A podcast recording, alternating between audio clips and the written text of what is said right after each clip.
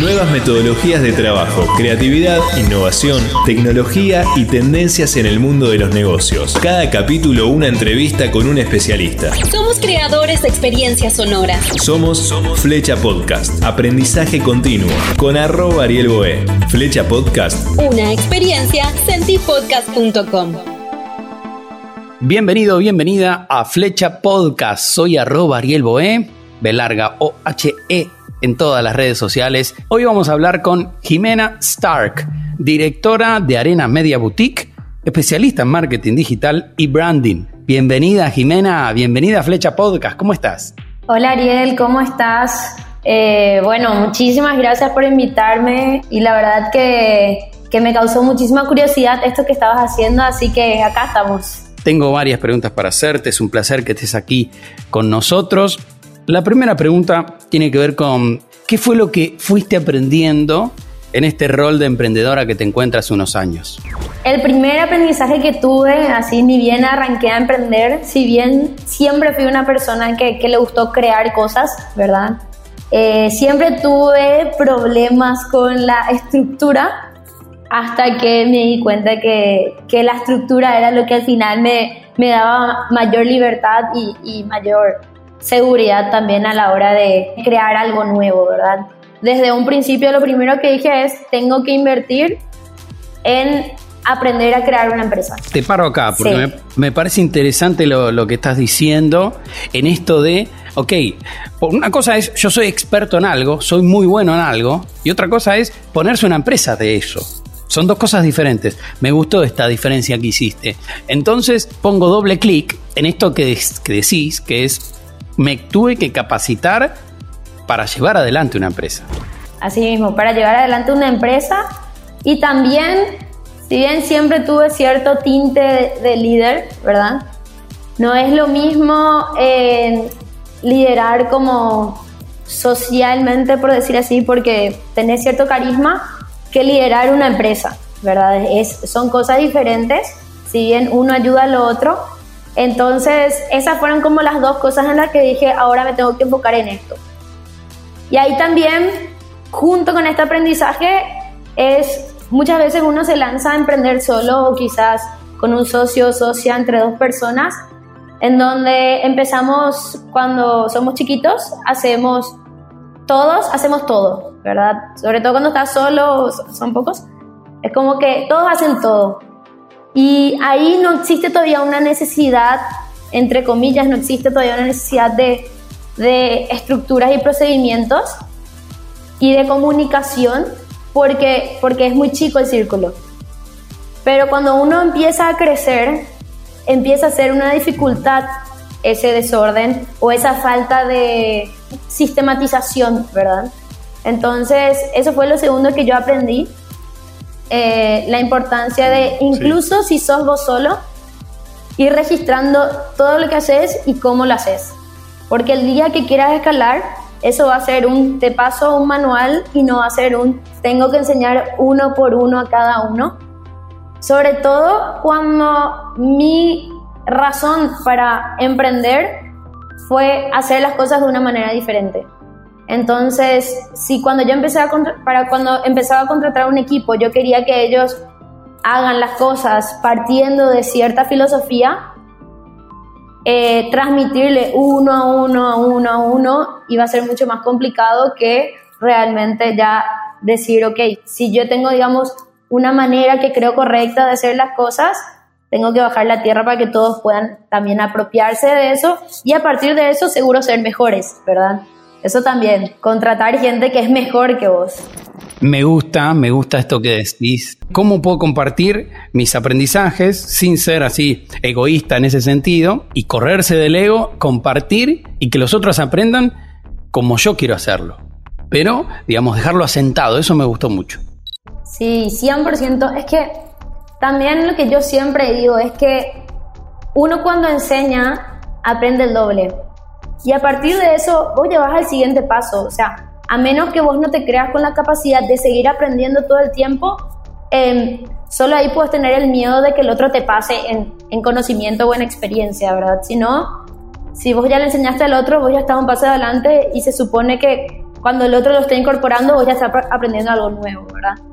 Entonces, por un lado sería eso y por, por otro lado es el animarse y creérsela. Como que algo que a mí me costó fue que yo dije, ok, arranco y veía a, personas y empresas súper grandes en el rubro y era como que yo empecé buscando pedir permiso para entrar al rubro diciendo sí, porque yo todavía soy chica y voy creciendo, y el día de mañana cuando sea grande, y, y, en un momento es como que, obvio, todos empiezan a verme como algo todavía, como un emprendimiento chiquito, sabiendo yo que tenía la capacidad de, cosas mucho más grandes. Entonces, hablando con, con otros amigos que, que, también emprendieron, yo le digo, ¿en qué momento vos dijiste, dejo de ser algo chiquito y ahora soy, tipo, ya tengo como el, el derecho a piso, ¿verdad? Y las tres personas con las que hablé, que admiro muchísimo, me dicen, nunca, porque yo nunca creí que yo era chico.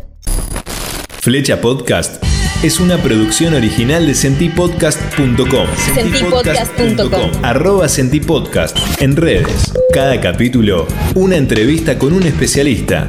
Suscríbete al canal para seguir conectado y ser el primero en escuchar nuestros contenidos. Otra pregunta que, que está ligada a esto de armar equipos. ¿Qué es lo más importante que crees vos a la hora de llevar adelante un equipo, personas, no es fácil lidiar con personas, no es fácil liderar equipos, es realmente muy complejo. ¿Y qué es lo, qué es lo más importante en tu caso? Creo que hay dos cosas importantes. Por un lado, lo que les decía antes, el invertir en formarse para ser un mejor líder. Y yo creo que eh, el ser un mejor líder tiene mucho que ver con tener la capacidad de ver y entender al otro para ir generando un espacio en donde esa persona pueda ser mejor profesional y mejor persona también, ¿verdad?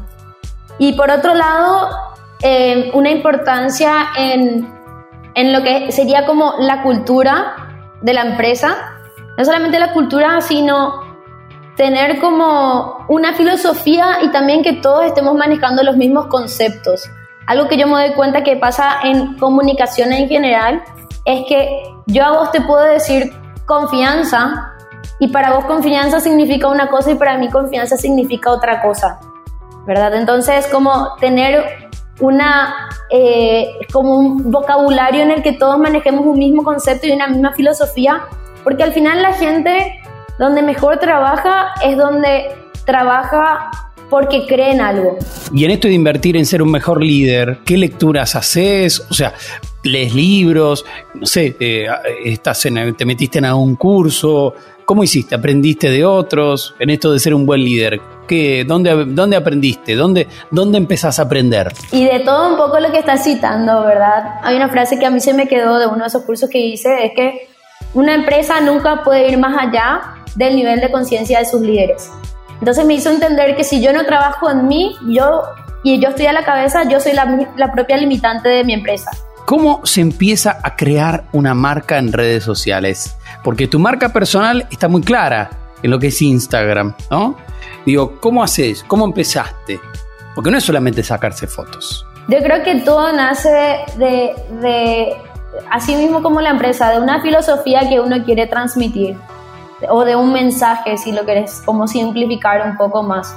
Y así fue como yo empecé, la verdad como que fue, fue algo que, que pasó un poco sin querer, pero si yo miro en retrospectiva, realmente lo que yo estaba haciendo era transmitir una filosofía y como que mostraba eso y, todo lo que escribía en los eh, pie de foto y todo eso, siempre tenían que ver con eso y era algo yo creo que le, que le inspiraba a mucha gente porque quizás era algo que mucha gente quería vivir y no se animaba. Pero, pero eso también me di cuenta que para empezar algo tiene que ver con el decir, ok, ¿qué es lo que yo quiero transmitir? ¿Qué es como lo que yo quiero aportar a este mundo digital? Eh, y de alguna forma impulsarle a otro que, que no se anima a hacer eso, ¿verdad? Porque al final por eso te admiran, porque ven algo en vos que a ellos les gustaría y capaz gracias a eso se animan a hacerlo, ¿verdad? Estamos en Paraguay en este momento, pero apuntamos también a, a, mucha gente que nos escucha en Perú, en Uruguay, en Chile, en México, en este caso en Paraguay, ¿no? ¿Cuáles son las dificultades y las oportunidades de emprender aquí en tu país, eh, en Paraguay? Yo creo que una de las dificultades que encuentro yo en lo que es eh, marketing digital y lo que es todo lo que tiene que ver con digital es como, como que hay mucha virginidad, le llamo yo, ¿verdad? Porque, porque es todo muy nuevo, si bien ya tiene, ya tiene varios años, en comparación a otras disciplinas, es bastante nuevo. Entonces, lo que a mí me sucede mucho en marketing digital específicamente es que el marketing digital es casi ya el último eslabón a todo lo que tiene que haber en una compañía anteriormente para que se pueda para que se pueda hacer una comunicación y un, y, un ecosistema digital para una marca realmente completo, ¿verdad? Lo cual, esa misma dificultad con, con la gente con la que yo trabajo se torna, hay que enseñar muchísimo, o sea, hay reuniones que son así, básicamente explicarte primero los conceptos para después poder hacerte una propuesta, porque si no, no se entiende. Incluso termina de un pedido que empieza en contenidos para redes sociales y terminamos trabajando en realidad en la digitalización de un área, ya sea desde no sé, digitalizar tu inventario o entonces, pero eso esa dificultad que es por la que muchos, es lo que muchos colegas se quejan a veces, es también para los que lo sabemos ver una enorme oportunidad porque te empieza a abrir un abanico de todo lo que todavía se puede hacer, crear como unidades de negocio dentro de lo que es lo que es marketing digital, ¿verdad? Y, y así, ¿verdad? Buscar siempre como un poco más el lado de la abundancia crear algo nuevo y también involucrarse para que ciertas cosas cambien, porque, porque estar en un estado pasivo de, renunciar a lo que querés hacer o de, de, decir no se puede porque esto o lo otro es el camino fácil. Muchas gracias Jimena Stark por ser parte de Flecha Podcast. Gracias a vos, Ariel, y espero encontrarnos pronto de nuevo. Hasta aquí llegó un nuevo capítulo de la nueva temporada de Flecha. Podés seguirme en todas las redes sociales como arroba Ariel Boé, Belarga OHE, LinkedIn, Instagram, donde quieras, Twitter también. ¿Querés saber más sobre podcasting? www.sentipodcast.com o arroba sentipodcast en Instagram. Recordá suscribirte en donde sea que estés escuchando este podcast. Spotify, Google Podcast, Apple Podcast. Nos vamos a escuchar en el próximo episodio y gracias por estar ahí. Chao.